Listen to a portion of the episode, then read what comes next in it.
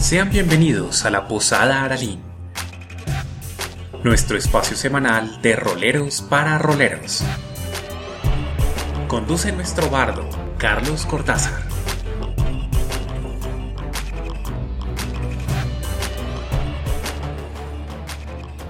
Muy buenas noches a todos los visitantes aquí a su fanpage de Manualidades Casanago.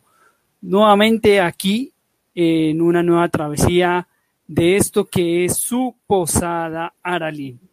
Y como siempre, explorando este universo del rol, explorando inicialmente lo que son la creación de mundos y bueno, lógicamente de la mano de nuestro máster, a quien ya, le ya les presentaremos en un momento, y además hoy con invitado especial. Así que, bueno, nuestro DM Camilo, muy buenas noches a esta su posada Arali. Carlos, nuestro muy querido Bardo Errante, muy buenas noches. Muy buenas noches a toda nuestra querida audiencia y a quienes nos escuchan por nuestras fuentes de de, difusión del podcast, eh, pues muchas gracias por llegar a este, este episodio 3, por disfrutar con nosotros de este espacio. Y pues bueno, vamos a ver cómo, cómo nos va hoy, cómo lo desarrollamos hoy. Bueno, esperemos que muy bien. Y bueno, Camilo, creo que es momento de, lógicamente, presentar a nuestro invitado. Así que, Camilo, primero, pues, coméntanos quién es y, y bueno, que, justamente por qué se va a integrar a este mundo de cre a este mundo, valga la redundancia, de creación de mundos, que es el tema que estamos explorando en estos primeros capítulos. Bueno, claro que sí. El día de hoy nosotros tendremos a, César Ortega y, y, prefiero más bien que de una vez lo, lo, vean y, y, que lo escuchemos. Eh, César, cuéntanos quién eres. ¿Quién es César Ortega? Eh, hola, ¿qué tal? ¿Cómo están todos? Eh, César Ortega es un productor multimedia, asistente de producción de eh, canal institucional perteneciente al sistema de medios públicos RTBC. Em, soy además un fanático de los videojuegos. Estoy escribiendo un par de guiones para una serie. bueno, dos series en verdad. Y em, bueno, muy, muy contento y muy agradecido de que me hayan invitado.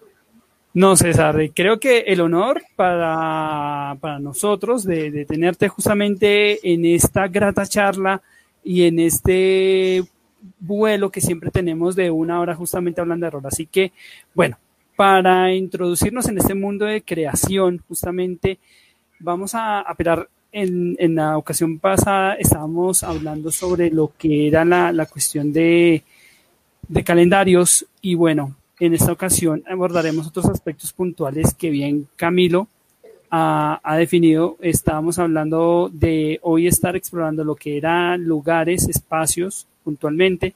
Y bueno, Camilo, eh, inicialmente, ¿qué quisieras preguntarle justamente a César alrededor de este tema de creación de mundos? Sí, sí, de hecho, creo que César nos da una oportunidad de transición de transición, porque eh, hablábamos en nuestro capítulo anterior de la importancia del tiempo, del manejo del tiempo, y habíamos dicho que íbamos a hablar del espacio, de, la importancia, digamos, de, la geografía dentro de la creación de un mundo, pero yo digo que, César nos da una oportunidad de oro para poder hacer ese, ese puente, porque César no no se ha limitado a ser simplemente creador de un mundo. Él eh, es el gran artífice detrás de un juego. Entonces, César, como qué sinopsis le das, qué abre bocas le das hoy a nuestra audiencia de puntualmente de qué vamos a hablar hoy. En síntesis, es de. Bueno, em, no puedo hablar mucho sobre, sobre el tema porque pues es, un producto del canal. Pero quiero, quiero que cierren los ojos y se imaginen lo siguiente. Una persona con un atuendo raro viene eh, corriendo hacia ti y te entrega un dispositivo, una manilla, eh, y te dice que tu historia, que tu país está en peligro. Que necesitas, o sea, que él necesita de tu ayuda para poder eh, salvar nuestra historia, porque él viene de un futuro en el cual Colombia está en ruinas, está devastada, o sea, todo el mundo está devastado y, hay agentes que están tratando de salvar la historia, eh, volviendo pues en su línea temporal. Entonces imagínense volver 200 años en el tiempo, imagínense conocer de primera mano a Manuelita Sáenz, hablar con el generalísimo Simón Bolívar, pelear al lado de los lanceros eh, en el pantano de Vargas. Imagínense las revueltas y las insurrecciones en Cartagena, los combates navales eh, de los corsarios holandeses e ingleses contra la flota española. Imagínense participar en todo eso. Imagínense que ustedes tienen el poder de alterar y recuperar la historia. De eso se trata este juego. No puedo hablar mucho más, lo siento, de verdad me encantaría y me estoy conteniendo, eh, pero me gustaría hablar mucho más de eso, de eso, de eso se trata. Lo que acabas de hacer es oro puro, es oro puro, porque solo con eso, de lo que nosotros hemos venido hablando, pues es que así empieza una aventura de un juego de rol. Sea, así, con una frase así. O sea, todos ustedes están caminando, qué sé yo, por la Jiménez con séptima y de repente aparece un personaje, ropa extraña, toda, toda la descripción. Toma la manilla, ven conmigo. Esto, esto es un gancho que, se ha utilizado en, en, la narrativa, en, eh, siempre, siempre que están los viajes en el tiempo y siempre ha sido vendedor. O sea, realmente tiene gancho, invita, anima. O sea, un, un, doctor Emmett Brown que recién valía, recién balean y, un, y un Marty McFly que, que, se arroja dentro del DeLorean para escapar de, de, los terroristas que, que, acababan de balear a su amigo, pues es el inicio de una trilogía y una de las mejores trilogías de, este, de, este hilo. También, si no estoy mal, es parte del guion que desarrolla el TARDIS eh, y este, este, este teléfono inglés y sus viajes en tiempo y espacio, pero eh, es que está conectado. Entonces, miren el potencial. Él acaba de hablar aquí de, de un juego relacionado con, con, la historia de Colombia, pero de, de una manera vinculante, porque no es simplemente un y se te va a describir la historia, entonces para que lo puedas jugar bien, léete, estas, léate estos cuatro tomos de historia. Si no es un venga, venga y juega conmigo, que yo, director de juego, yo le voy a hacer conocer a Manuelita Sáenz, yo lo voy a hacer conocer a Simón Bolívar, yo lo voy a hacer luchar en Cartagena contra el asedio de los ingleses. esto tiene mucho, mucho peso y es un gran aporte y un muy valioso aporte. Entonces, quiero quiero soltarte una, una pregunta importante tras bambalinas hasta donde nos puedas contar y es ¿cuánto tiempo te tomó a ti concebir, desarrollar una idea así y, y qué es lo que, o sea, pues como cuéntanos el, tu proceso de construcción, tu proceso tras bambalinas. Yo me senté a pensar, a mí me soltaron el proyecto y lo primero que dije es, mm, empaque y vámonos. o sea, ¿qué, hiciste? ¿Mm? ¿Cómo llegaste hasta, hasta este momento de decir esto está un pelo de salir? Bueno, eh, fue una idea realmente aleatoria. Em, estaba hablando con una compañera de trabajo, em, quien pues eh, era como la encargada de producción y hablábamos mucho, hablábamos mucho de cuentos, historias, eh, cómo podíamos crear nuevos productos, ¿no? Productos interesantes. Y mm, resultó el tema, yo empecé a hablar acerca de los juegos de rol y pues ella también era una jugadora. Y bueno, pues, eh, uña y mugre, empezamos a hablar. Y en, un día de trabajo común eh, empecé a ver la serie del Ministerio del Tiempo de Radio Televisión Española. Muy buena serie, por cierto, que la recomiendo y está buenísima. Em, y dije, ve, qué, qué, qué, interesante sería poder hacer algo con esa premisa, poder llevar algo pedagógico, pero entretenido, a, a cualquier público, a cualquier audiencia. Entonces em, le comenté la idea. Le dije, mira, ¿qué tal si hacemos un juego de rol sobre la historia? Y ella me miró como, ok, pero ¿qué? Cogemos un sistema de 20, cogemos un Fate, algo así, y lo, lo montamos sobre él. Y yo, no, de ceros. O sea, 100% original, 100% de cero. Y ahí empezó mi martirio. ahí empecé a padecer. Estamos hablando de, de, un juego completo, de mecánicas, de sistemas, de contextos, ubicaciones, equipo, eh, balance entre clases. Estamos hablando de muchísimos sistemas ocurriendo al mismo tiempo. Y, y cómo queríamos hacerlo, ¿no? Queríamos hacerlo con D20, queríamos hacerlo con tokens, queríamos, ¿qué queríamos hacer? Queríamos que fuera fácil, que fuera accesible o que fuera un reto para los jugadores de rol, ¿sí? Que, que, que no se le dé información, que tenga que buscarla, que tenga que sufrir. ¿Queremos llevar un mensaje bélico o queremos mostrar que hay otras salidas que son más ingeniosas que no requieren el uso de la violencia? Entonces, ha sido un año increíble, un año de mucho trabajo, muchísimo trabajo. Em, el proyecto pues está cerca, pero pues hace falta mucho todavía. Eh, y hemos estado pues muchas personas que han entrado y han visto y es como hay que hacer esto, tenemos que movilizar esto, busquemos esta referencia. Eh, bueno, en fin, o sea, el proceso de desarrollo ha sido un caos, pero en general lo que, lo que hemos trabajado hasta ahora es el core, es el núcleo del, del juego de rol, es la, los sistemas de combate, los sistemas de magia y em, una mecánica especial que son, lo voy a decir, son distorsiones temporales. Es una mecánica interesante que va a obligar al jugador a tomar decisiones. Más allá pues, de las decisiones que pueda tomar in-game y en cuanto a la historia. Fabuloso, fabuloso Tú acabas de, decir mucho, de decir mucho. Espero que, no hayas comprometido información privilegiada, pero nos, has dicho cosas muy valiosas. Perdóname y, por favor, si estoy siendo incisivo, por favor, tú no respondas, tú, tú, tú, puedes luego decir que yo te obligué, pero, pero tú, tú hablas aquí de un efecto dominó.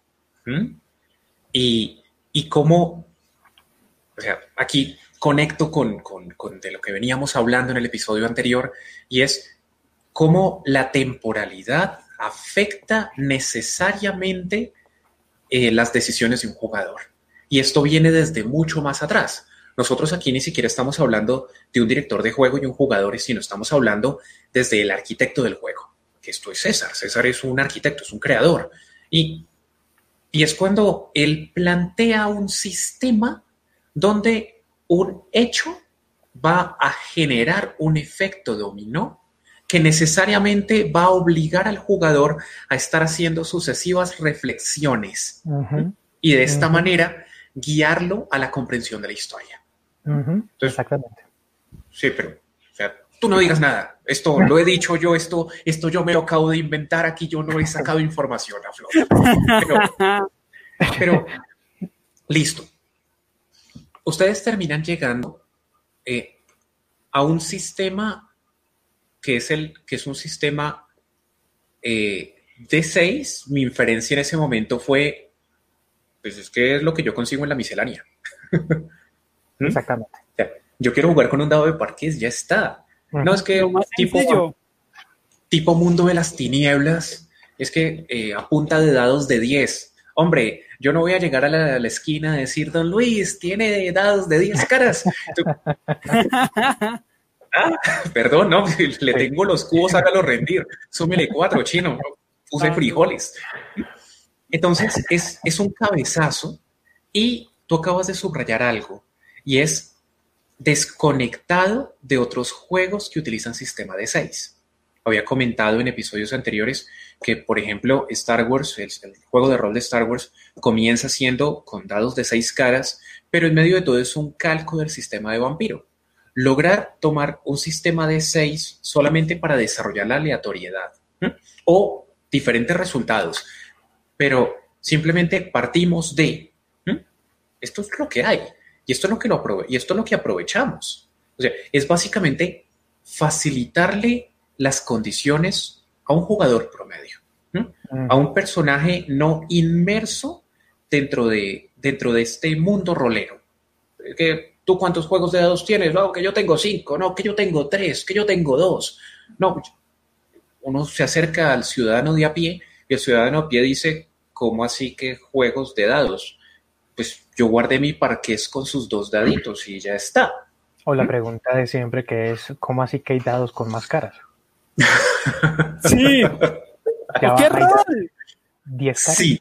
¿Qué, rol? Sí. sí. Eh, entonces, aquí, aquí quiero, quiero, conectar, quiero conectar con otra pregunta y es, vale, o sea, eh, fue, una, fue una labor mancomunada con esta, con esta amiga, con esta buena vina de trabajo. ¿Cuánto, cuánto tiempo les, les, les significó? ¿Cuántos, o sea, como, como si fuera un laberinto, cuántas veces tuvieron que decir, mm, no, esto está fabuloso, pero no nos sirve para esto.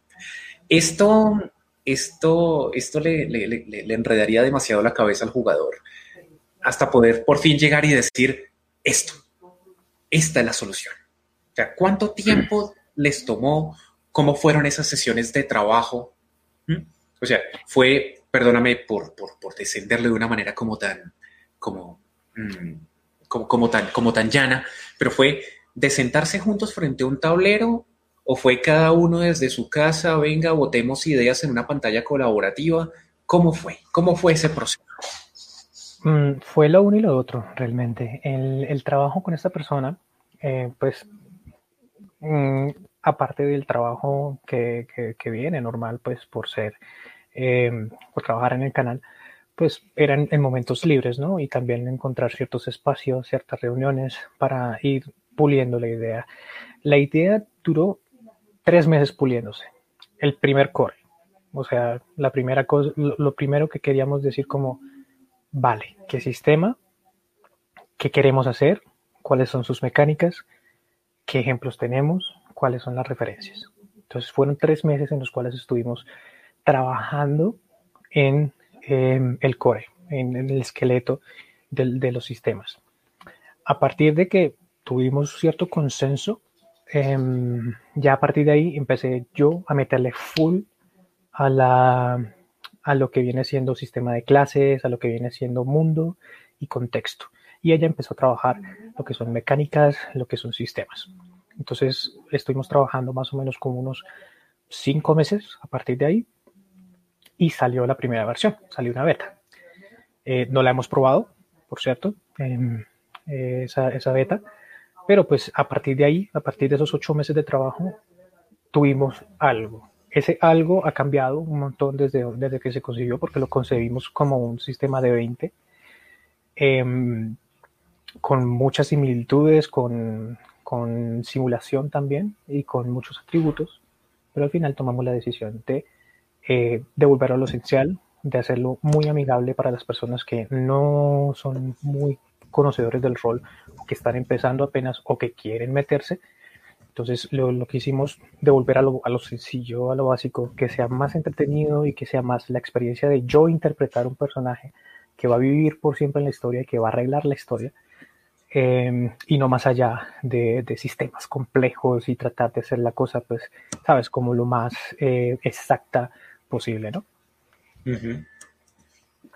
Sí.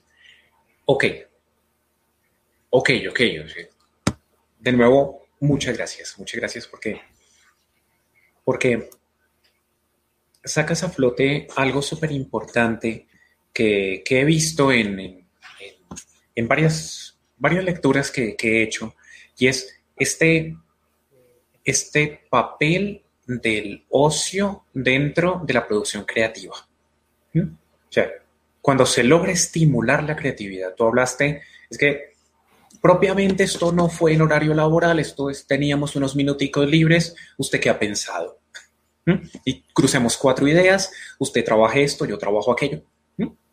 Donde ahora, ahora, que, ahora que hablabas y, que, que, miraba un poco eh, eh, estos, eh, algunos apuntes que, tomé de, de, hace unos días que, pudimos charlar, mm, como pasa con, con, con los buenos juegos, yo veo aquí que, que aquí ustedes tienen un inicio, un inicio que, que, que, que, se ve potente. De hecho, lo digo de una vez, me, para nosotros sería un gran honor, y, y ya, hago la invitación, o sea, si, si es posible, si, si se pudiera hacer un testeo en vivo, online, o sea, un jueguito chévere. Estamos trabajando en eso, porque... De, probémoslo. Sí, no, no, no por eso, no, o sea, aquí, aquí, aquí simplemente lo, lo, lo digo como a quien se le ocurre cosas.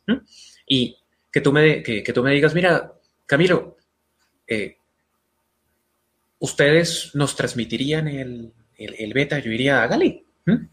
Básicamente, porque es que yo, yo no quise este, ser, tan, ser tan goloso de decir, me le apunto a probar el beta, venga, hágamelo llegar a mi domicilio porque lo quiero jugar.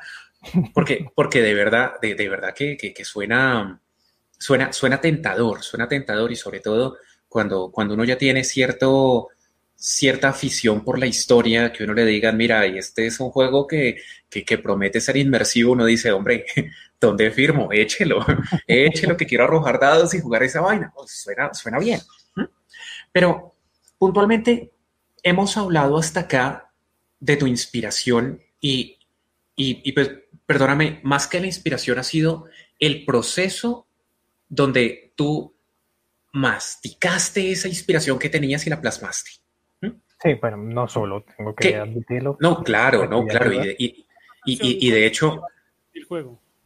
Sí. sí, no, claro. Ahí detrás.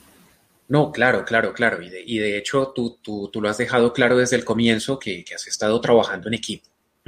O sea, esto no es César, el hombre orquesta que para las balas con la mirada, sino pues hay un equipo de trabajo detrás. Sino esto, el niño del trabajo. Es, esto es así. Pero háblanos un poco de, esas fuentes de inspiración puntualmente. O sea, teníamos unos antecedentes, tú dices, esta chica también había jugado, yo también había jugado y dijimos, venga, ¿por qué no? ¿Mm? Entonces, ¿qué fuentes de inspiración les ayudaron? Bueno, en, mi caso, eh, no sé ella, pues sé que ella es jugadora de Cthulhu. Eh, mm. No es muy recurrente, pero creo que tiene una mesa de Cthulhu. Em, y pues en mi caso, yo he jugado Dungeons and Dragons, eh, la versión 5, porque soy un noob. Eh, todos aprendemos, eh, todos aprendemos. Sí, o sea, mi experiencia con el, con el juego de rol ha sido muy, muy poca realmente, o sea, me ha gustado realmente, ha sido una locura. Em, pero pues para el momento en que se nos ocurre la idea, yo pues seguía siendo un principiante, lo sigo siendo, me falta muchísimo. Em, principales inspiraciones. Eh, Anima Beyond Memeverso, esta campaña de youtuber DayoScript, Alex el Capo, Felipe, Chio y se me va el nombre del otro, Links, Links creo que es, bueno, un grupo de youtubers españoles que crearon una historia em, usando un sistema Anima pero pues al parecer pues había como incongruencias respecto a eso, así que pues empezaron a usar sistema Dungeons, empezaron a usar DD. Entonces vi eso, me enamoré de las interpretaciones, de cómo puede cambiar una persona, eh, un jugador, porque por ejemplo pues este youtuber Alex el Capo nunca había jugado rol en su vida y al principio era muy dejado y hablaba en tercera persona su personaje, no roleaba, se interpretaba como que, bueno, sí, tal, mi personaje diría esto y ya está. Y pues en los últimos capítulos se le ve inmerso, piensa como su personaje, siente lo que siente su personaje. Entonces, ver cómo la experiencia lo permea y lo transforma en un jugador interesado en las mecánicas del juego, en la narrativa del juego y en su personaje. Se enamoró de su personaje y se identifica con él. Entonces, eso, eso me enamoró. Eso fue increíble. Aparte de eso, eh, Critical Role ha sido un gran, gran, una gran inspiración para mí. Eh, la tripulación de Critical Role son unas bestias absolutas. Son increíbles. O sea, empezando por el Master, no me acuerdo el nombre en este momento. Matt Mercer. Gracias. Eh, él tiene. Hay que prenderle una velita a Matt Mercer. Total. Él tiene una calidad vocal y una habilidad para la interpretación increíble y pues te hace vivir esas historias. Incluso, o sea, no es fácil traerse a Terry Crew, el señor de, de Old Spice, ¿sí? sentarlo en una mesa y hacer una partida de, de World of Warcraft con D&D. Es, el, es Terry Crew, estamos hablando de bloqueo, bloqueo, bloqueo, Sí, sí. Eh, no es fácil sentar a Van Diesel. Van Diesel también estuvo ahí. Sí, Esos tipos son unas bestias. Sus guiones, sus personajes, sus NPCs, la forma en la que es todo tan cuidado, ese amor por el rol, por la interpretación, por, por, compartir historias, porque al final pues el rol es eso, es compartir una historia con unos amigos, comiendo pizza y tomando gaseosa. Eso es una, una experiencia increíble y eso me, me nutrió muchísimo para tomar la decisión de proponer esto. Es, es muy interesante porque eh, eh, estamos hablando de justamente eh, una experiencia que nace, se puede decir, de, nicho, o sea, que encontraste esto como por, por esas cosas de la vida y mira las puertas que se vienen dando, o sea, cómo se construye eh, a través del rol, no solo un juego, no solo una experiencia eh, vivencial en un punto dado, sino que ello también ayuda a encaminar eh, muchas instancias a nivel profesional. Y bueno, en, la, parte de, eh, en el nivel personal me, ha sucedido, Camilo también lo, ha vivido, y hay muchos que, que, no, que no comprenden muchas veces la, la dimensión y el impacto que, positivo que genera el rol en muchas vidas y en muchas instancias. ¿Crees que justamente eh, el rol ya ha ido transformando tu, tu, vivencia, tu, tu, modo de vida, tu modo profesional y de qué manera lo, lo, ha ido convirtiendo, en qué, en qué elementos ha ido transformando y alimentándote en ese día a día.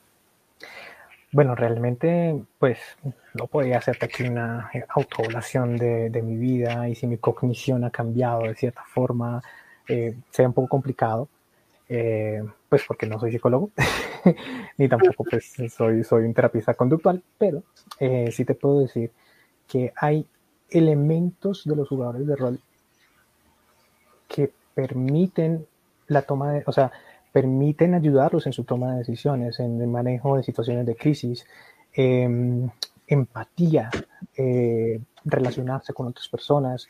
Estamos hablando de que el juego de rol te pone en una situación que normalmente la vida cotidiana no te la va a poner.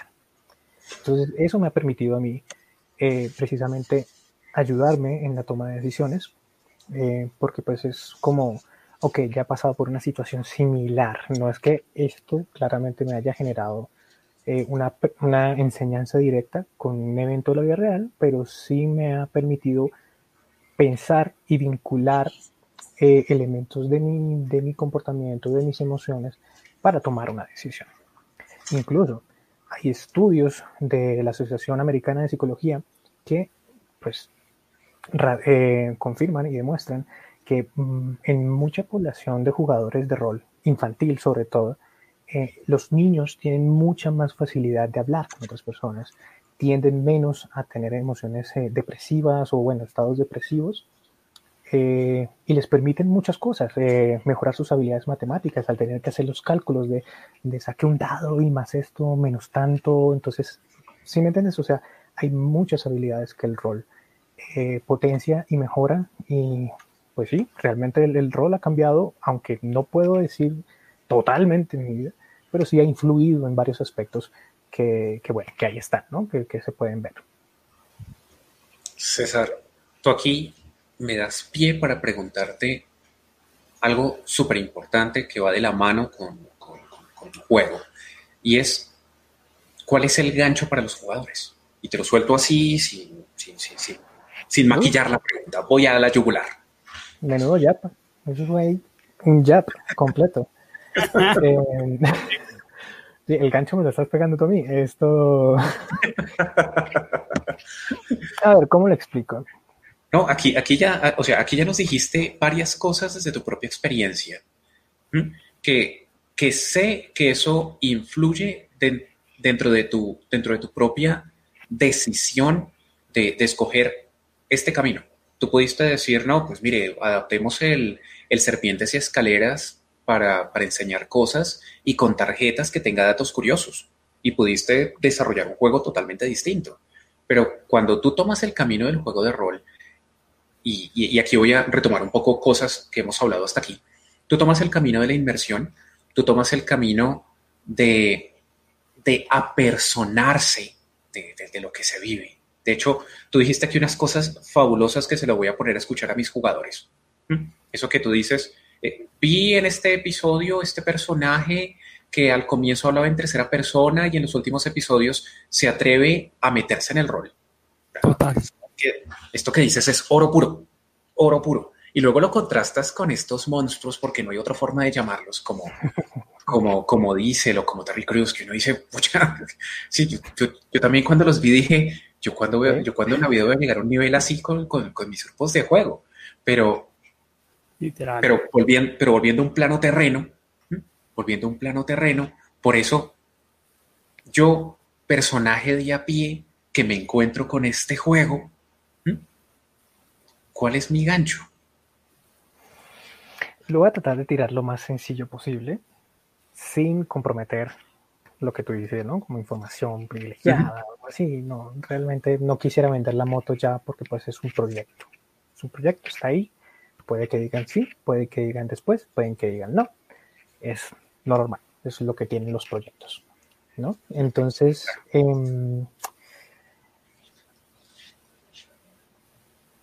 tú te gusta la historia. Ok. ¿Estás interesado en la historia? Tal vez sí, tal vez no. Pero ¿te gustaría aprender historia o te gustaría vivir la historia? Ese es el gancho. Ya está. Es fue una pregunta, no, no, no, no, es que fue una pregunta sencilla y tú la, y tú la respondes de una manera concreta y directa. O sea, existe un bloqueo y un revés. Porque es que acabas de decir. Es como lucha, más bien cuando en lucha de espadas, esto va siendo sablazo de cada uno. Mm. No es que es una, es una respuesta sencilla, elegante y y lo más importante, honesta. ¿Mm? Porque es que estamos, perdón, perdón, porque es que aquí, aquí empiezo a cruzar, a, cruzar eh, eh, mm, mi, otra área de, desempeño, aparte de, ser director de juego y, y, pues eh, copresentador de este programa.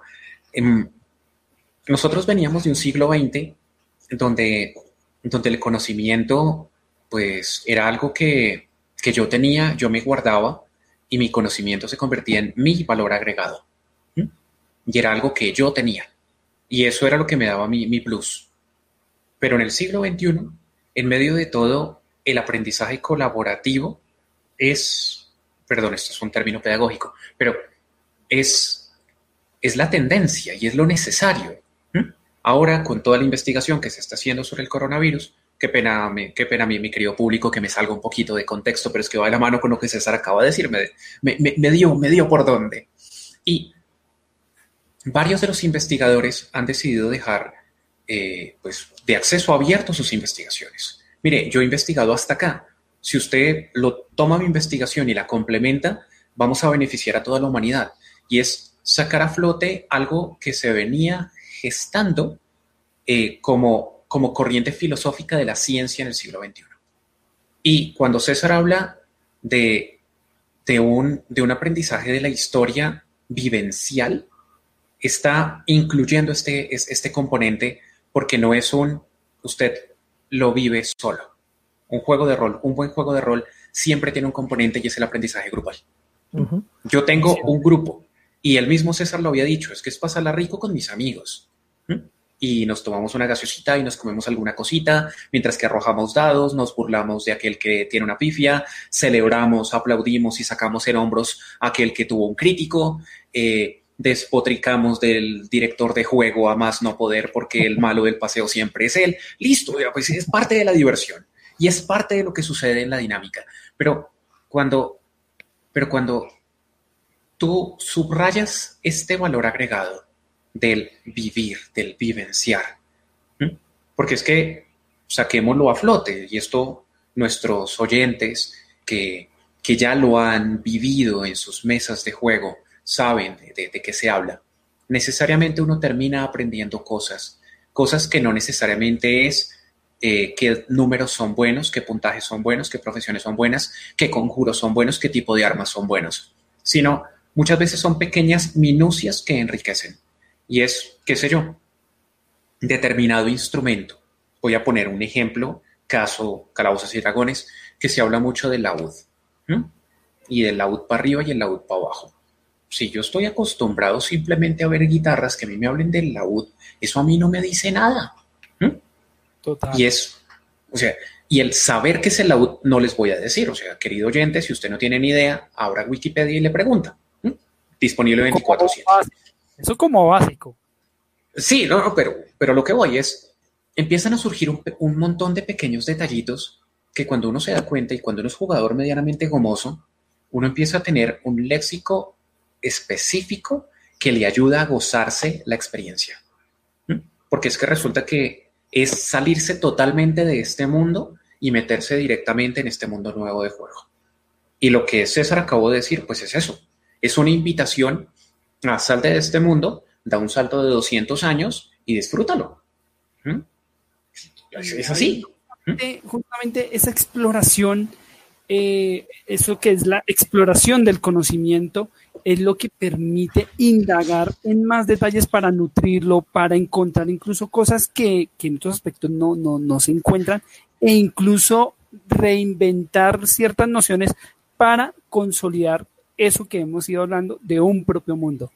Eso que justamente es eh, ponerle el sello propio, eso que lo hace, digamos, eh, ese toque auténtico donde basado, digamos, en este caso, en unos hechos, en un viaje por la historia del país, le permite luego concebir y decir, bueno, el elemento propio el, o ese ingrediente que lo hace diferente y los demás me lo van a identificar es por tales razones y que ya justamente César lo ha ido detallando de buena manera.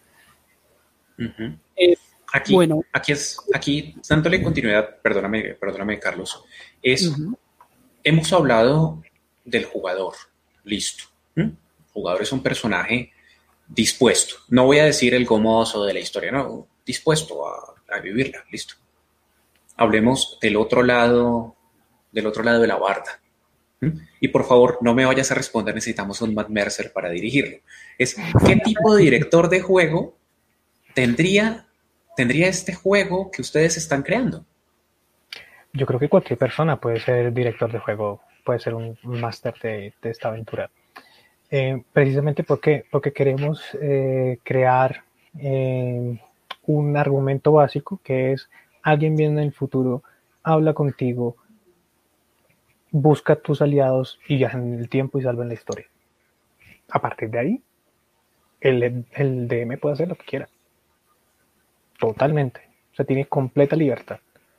O puede, pues, seguir una, una, aventura, igual que funciona con D&D, ¿no? Pues tiene libros de aventuras, tiene libros de instrucciones. Entonces, coges las instrucciones y creas tu propia aventura, o coges el, libro de aventuras y, y lo haces, eh, lo adaptas un poco a tu modo, pero con una base. Entonces, cualquier persona yo creo que puede ser DM, alguien que quiera dirigir precisamente un grupo, una narración colectiva que esté dispuesto, obviamente, a preparar las sesiones, que, esté dispuesto a aprender historia, que esté dispuesto a eso, a tener documentos, a ver em, qué podría generar este tipo de cambios. O sea, una persona que sea creativa, imaginativa y sobre todo responsable, porque estamos hablando de la historia. No podemos, por ejemplo, decir que en cierto punto em, de, nuestras aventuras en el tiempo, le enseñamos el nazismo a alguien aquí. Y pues 200 años después, Colombia es nazi. No, porque es, exactamente, es, ilógico y no tiene sentido dentro de la narrativa del argumento principal del juego.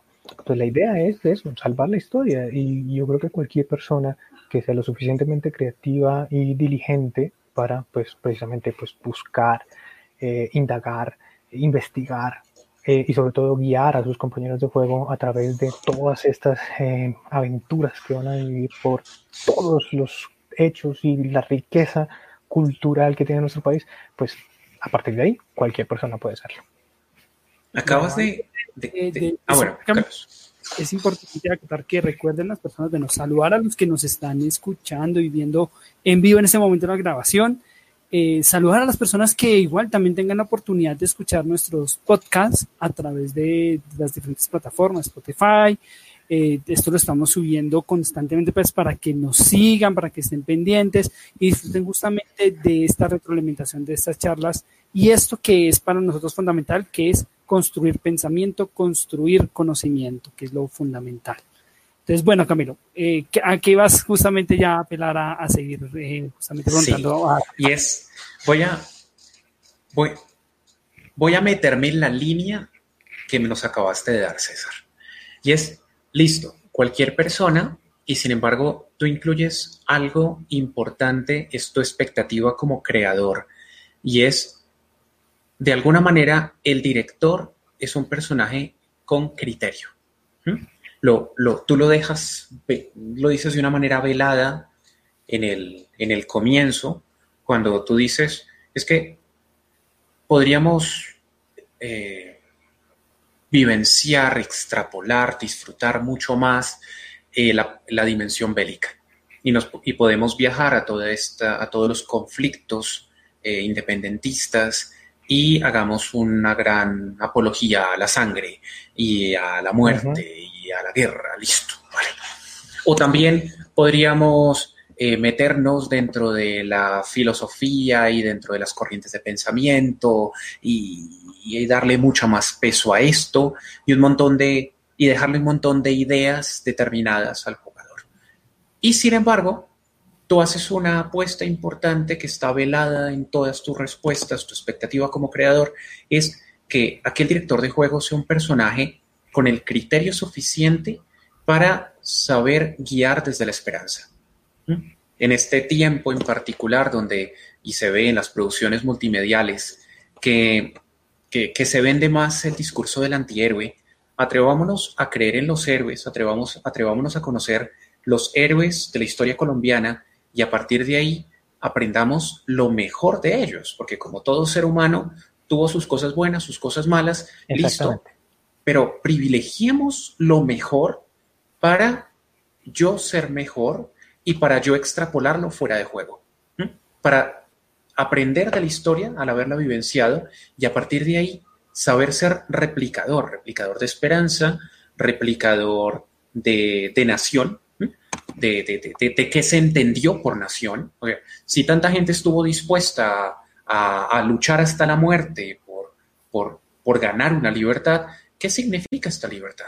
¿Qué implica esta libertad? Qué pena que me esté metiendo propiamente en historia, pero, pero es, leyéndote fino de lo que tú acabas de decir y es cualquier persona desde la parte operativa, porque, porque y, así, lo leo en, en, lo que nos, en compartiste, y es ustedes se han esforzado durante bastante tiempo en lograr unas reglas que, que, sean fáciles para que cualquier persona, cualquier ciudadano de a pie pueda leer y pueda decir, esto me lo juego.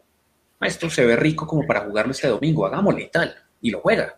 Pero un personaje con el suficiente criterio como para descenderle a su grupo un poco de esperanza. Mire, yo sé que afuera la situación quizás no esté tan buena, pero este juego nos ayuda a disfrutar y a, a ver de una mejor manera el presente y el futuro. Me atrevería yo a decirlo así. Perdóname si quizás estoy siendo demasiado romántico con la vida y tú me vas a decir, no olvides, sino que a mí lo que me interesa es que la gente aprenda historia y ya está. Pero. Probablemente. Em, no, o sea, entiendo. O sea, eso es lo bonito de los juegos de rol, que la experiencia de juego eh, varía de, acuerdo a la persona y cada persona, cada integrante, incluso de la misma campaña, puede llevarse una idea diferente de lo que está viviendo, lo que está jugando. Entonces, mi sueño con este, con este juego es que los jugadores, los maestros de, juego, todos tengan la sensación al final de, su campaña, sea cual sea la que escojan, si la creen, si la crean o si pues eh, utilizan eh, sistemas de aventura, terminen la, la, campaña, se miren todos y digamos, oye, creo que me siento más colombiano que nunca. Creo que me siento, o sea, siento que conozco este país como si lo hubiera vivido. Mm. Y, me, y aunque hay cosas feas y pasaron cosas terribles y aún pasan y, es difícil porque pues, somos humanos y es, esta parte es intrínseco de nuestra naturaleza y nuestra sociedad. Oye, qué genial es vivir acá, qué difícil fue llegar hasta acá.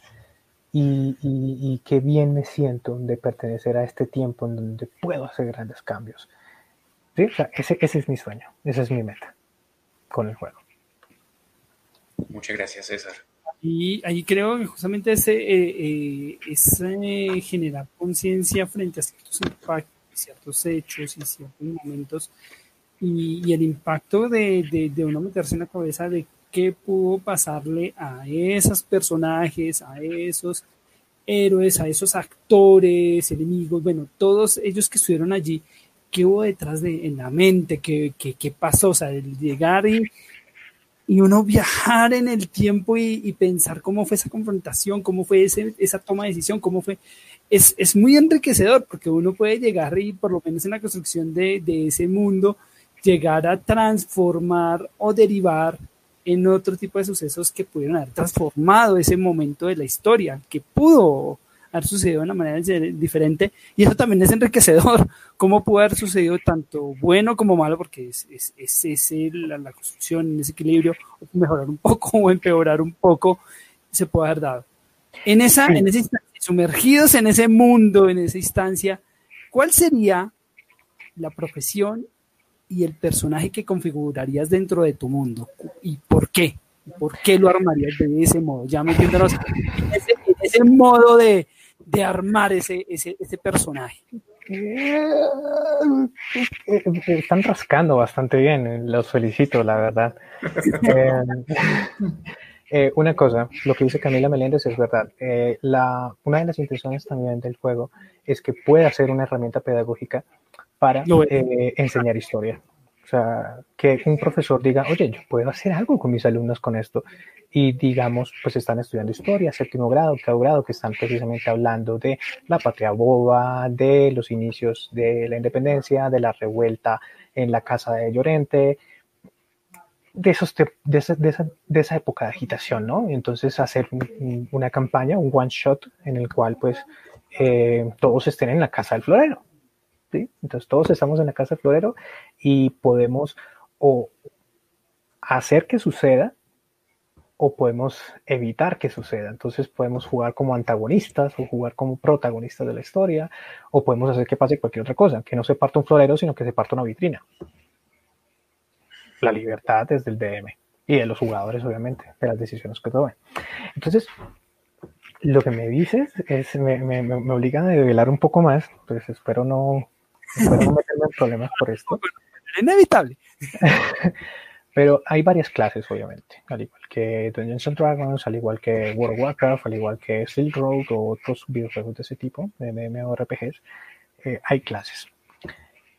Pero las clases, espero no meterme en problemas de verdad, las clases son eh, clases de allá. Artesanos, herreros, soldados, fusileros, labradores. Lo de la época, para no comprometerte más. Lo de la época, sí, o sea, no, yo estoy diciendo profesiones, puede que de las que diga ninguna esté. Eh, o sea, la idea es eso, es generar, o sea, si hay, si hay clases o hay profesiones o hay este tipo de cosas que sean de la época para que el personaje, si los coge, em, sienta dentro de su experiencia de juego parte de lo que significaba para los colombianos de esa época ejecutar esa acción, ¿no? Ejecutar esa actividad profesional, ejecutar esa, ese sustento, pues, esa forma de conseguir sustento.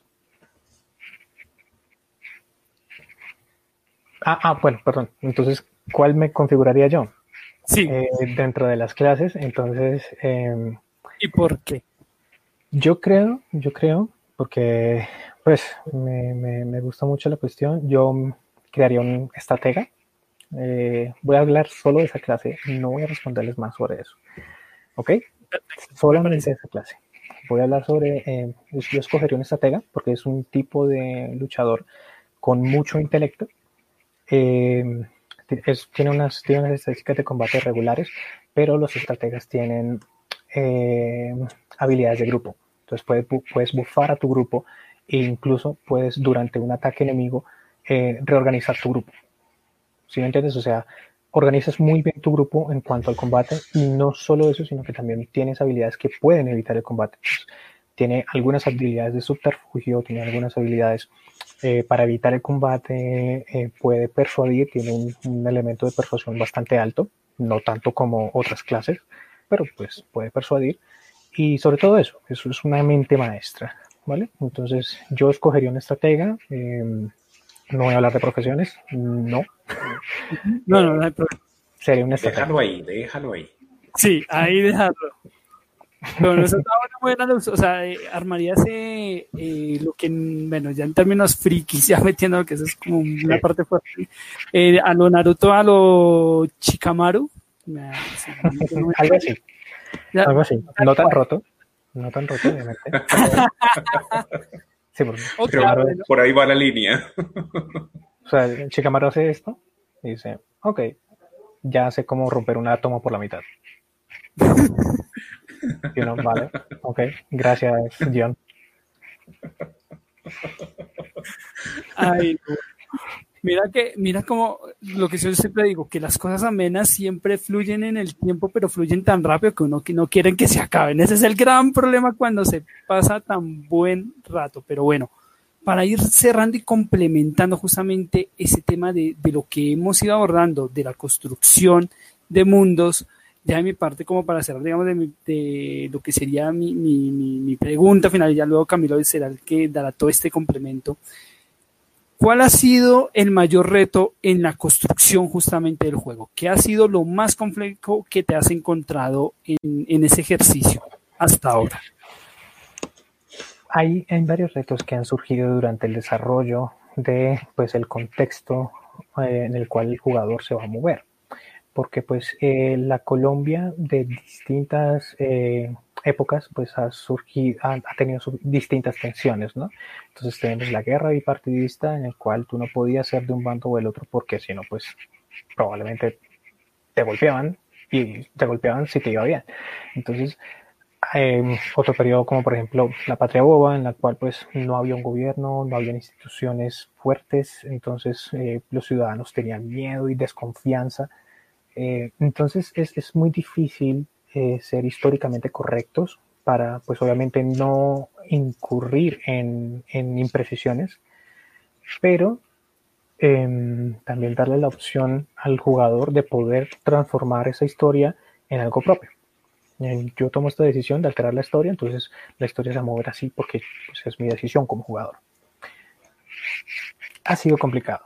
Sin embargo, pues tenemos, gracias a Dios, eh, mucho material eh, histórico eh, lamentablemente no de las regiones apartadas, sino pues de eh, ciudades como Pamplona, Bucaramanga, Mompox, eh, Cartagena, Santa Marta, Santa Fe de Bogotá, eh, Paipa, Boyacá, o sea, de las ciudades que pues eh, que pues tenían este sistema ya organizado y que podían escribir como registros históricos y todo eso, obviamente hay mucho a lo que no podemos acceder o difícil acceder porque solamente ha sido tradición oral. Entonces, construir un mundo sobre algo que ya existe, sobre historia, es complejo porque necesitas respetar la fuente, que es pues la historia de nuestro país, pero al mismo tiempo requieres darle ese espacio al DM de poder eh, modificar eventos históricos sin llegar a tocar sensibilidades. Sí, entonces es, es, es difícil, es, es, complejo, pero yo creo que ese es el mayor reto hasta el momento al que yo me he enfrentado y es ser históricamente preciso para no llegar a entrar en una incongruencia. Fabuloso, fabuloso. Yo, yo creo que eh, eh, he, cogido, he cogido a palo a, César. Eh, le, abrimos los micrófonos de, Posada Aralín y, él, viene ilusionado de, hablar de su proyecto y, lo que y lo que menos espera es que, es que lo cojan en el programa y le den palo durante una hora. Entonces, eh, no, no lo voy a hacer más, no lo voy a hacer más. Yo lo, que, lo, que quiero hacer en este momento es felicitarlo por su trabajo. Porque mm. aunque todo DM, todo director de juego, de alguna manera, tiene que crear un poco, y por eso es, y por eso es esta serie de programas de creación de mundos, que es como soltar algunos consejos, algunas reflexiones sobre qué es la creación de, un, mundo. Listo. Eso y son cosas que de alguna manera todo director de juego asume, ¿vale? Pero poder charlar con un personaje, porque lo digo así, todo un personaje como, César, que, nos comparte honestamente eh, y, arriesgándose un poquito eh, su, su, experiencia. Mira, si ves, tienes, tienes, fans, César. Sí, ya tomaste una fan. Gracias, Carlos. Aprovecho saludar a Oscar Iván, que por ahí nos saludó. Que es un Oscar Iván, buenas noches, ¿qué tal? Eh, pero no, es que fuera, fuera de chiste, eh, es que esto, es, esto está en un nivel superior. O sea, se necesita un grado de, comprensión para poder organizar cosas de tal manera que tengan coherencia y, que tengan gancho. O sea, es que, claro, se habla de, la, de la, importancia de, de, la coherencia. Sí, pero una, pero que sea perfectamente histórico y tal, para eso está el libro. En medio de todo es hasta dónde yo puedo generar una ventana de trabajo que sea históricamente correcta, históricamente aceptable y al mismo tiempo eh, divertida. Que el personaje diga, esto vale la pena jugármelo. Y no una vez, venga, porque no jugamos todas las semanas. Ahora, ahora no, no, nos hablaba, no, nos hablaba Camila de, qué chévere descender esto a un colegio. Y sí, de hecho, cuando tú lo describías, yo, yo decía, venga, es que fabuloso, fabuloso que, que, que, en una, que en una clase el profesor o incluso el papá, para reforzar lo que están viendo en historia en el colegio, le diga, venga, sentémonos a jugar y sentémonos a charlar y que después del juego el personaje tenga preguntas y, y se les y se le pueden responder tranquilamente o se le puede decir, mi hijo o querido estudiante, déjeme cojo el libro y le respondo. O sea, que, abra la ventana a, indagar un poco más. Y que el chino diga, es que la próxima vez yo quiero desarrollarlo mejor. Entonces, perdóname, tú decías.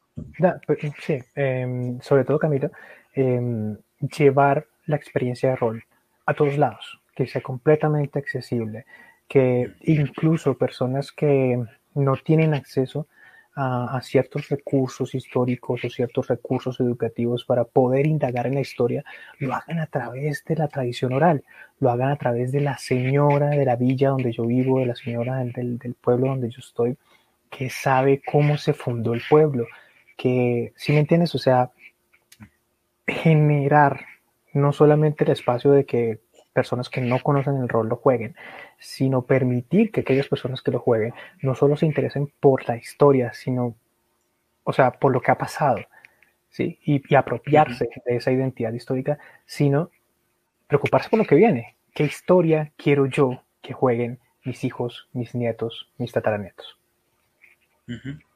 Tal cual.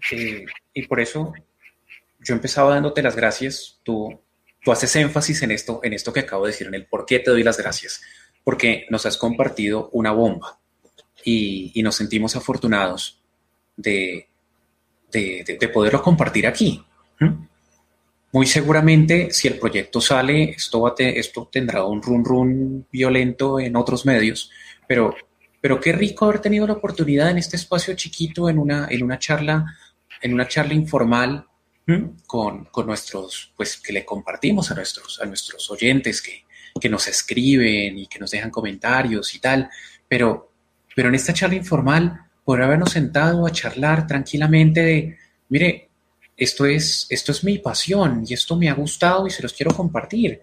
Y por eso, pues mira, es, las puertas de la posada, seguramente, perdón Carlos que estoy hablando por usted, pero las puertas de la posada las tienes abiertas las tienes abiertas, eh, siempre, o sea, que, porque es que eh, hoy, hoy se nos ha alargado un poco lo, lo, que tenemos estimado de programa. Perdón, y, no, tranquilo, no, no, no, no, porque es que ha sido muy valioso tenerte. Ha mm. sido muy valioso.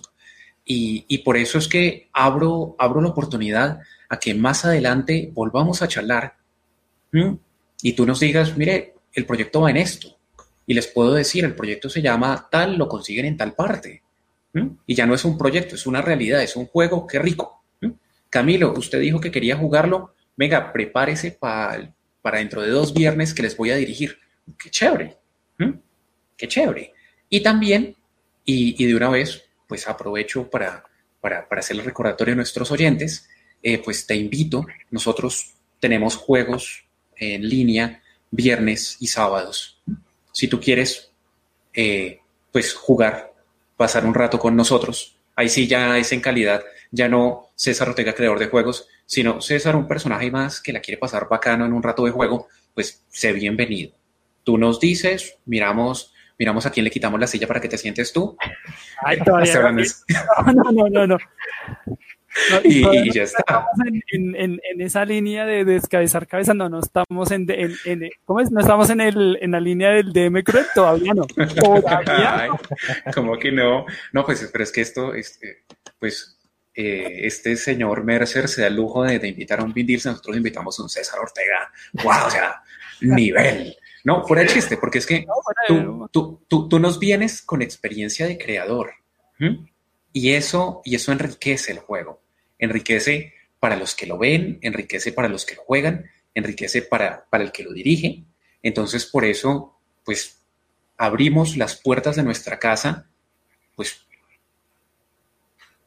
para, para como tú quieras acomodarte y disfrutar de nuestra, de, nuestra humilde morada. Bueno, muchas gracias. ¿Puedo hacer una pequeña cuña? Claro, hasta dos. Vale. Em, Primero, todo lo que se ha hablado acá es extraoficial, eh, o sea, es lo poco que puedo hablar sobre el proyecto. Em, realmente queremos crear una experiencia pedagógica, lúdica, entretenida eh, y accesible a cualquier edad, a cualquier público. Eh, que lo pueda jugar niño de 6, 7 años con sus amigos, con sus padres en, en una mesa, más que todo en este tiempo de pandemia que pues estamos tan nerviosos y estamos tan asustados. Em, eh, y personas mayores, conocedores de la historia, historiadores que se interesen por jugar rol y tomen el juego y creen su propia versión de la historia de Colombia apropiando la identidad histórica que tenemos. Primera cuña. Segunda cuña. Em, em, como embajador del canal institucional, como asistente de producción del área digital de canal institucional, eh, invito a todas las personas que vean este directo a que estén pendientes de nuestros productos. Nosotros somos el puente entre el Estado, el Estado enorme que tú ves de instituciones y nombres y cosas.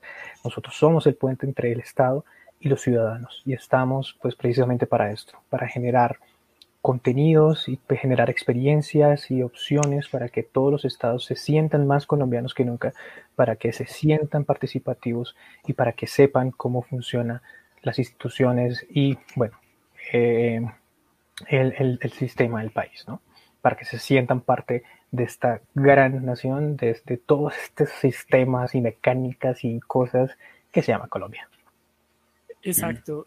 Ese acercamiento lo hace justamente involucrándolo en un lenguaje totalmente inclusivo, totalmente ameno, que, que no se va a sentir como muchas personas que, que, que creen cuando se acercan a, este, a estos canales eh, que van a encontrar un contenido cuadrado, no. O sea, créanme que se van a llevar una grata sorpresa mm. al ver este tipo de contenidos. Estamos viéndolo a través de, de incluso la, este proyecto en el que está trabajando César, que, que, maneja eso, o sea, maneja ya una interacción, o sea, no es el producto que va a estar viendo la persona en el televisor, no se involucra, no, va a involucrar, están en un proceso pedagógico que, que aplaudo, y, qué bueno que justamente en esto se sumen muchos otros profesores o personas que, están en esta coyuntura de reinventarse, que miren cómo, cómo justamente trazan eh, estas adversidades, nos trazan muchas veces son oportunidades. Y eso es lo más importante. Eh, creo que eh, cuando hablamos de esa toma de decisiones, que es uno de los puntos trascendentales en cualquier juego de rol, es que las adversidades siempre nos brindan mil oportunidades. Y eso es lo más importante en estos momentos. Entonces, muy, muy genial de verdad las reflexiones y la compañía que nos has brindado, César, en esta posada Aralín, que como bien Camilo sabe, la posada está justamente al servicio de aquellos que siempre quieren compartir el conocimiento. Así que, César, ha sido de verdad un gusto enorme. Muy seguramente lo coincidiremos en más oportunidades porque eso será lo más que seguro. Así que, bueno, Camilo, más para añadir ya de, de parte de nuestro DM. Sí, César, una última pregunta. Recuérdanos el nombre de, esta serie española recomendada. El Ministerio del Tiempo. Por favor, es totalmente gratuita. La pueden ver en Radio Televisión Española, en RTV.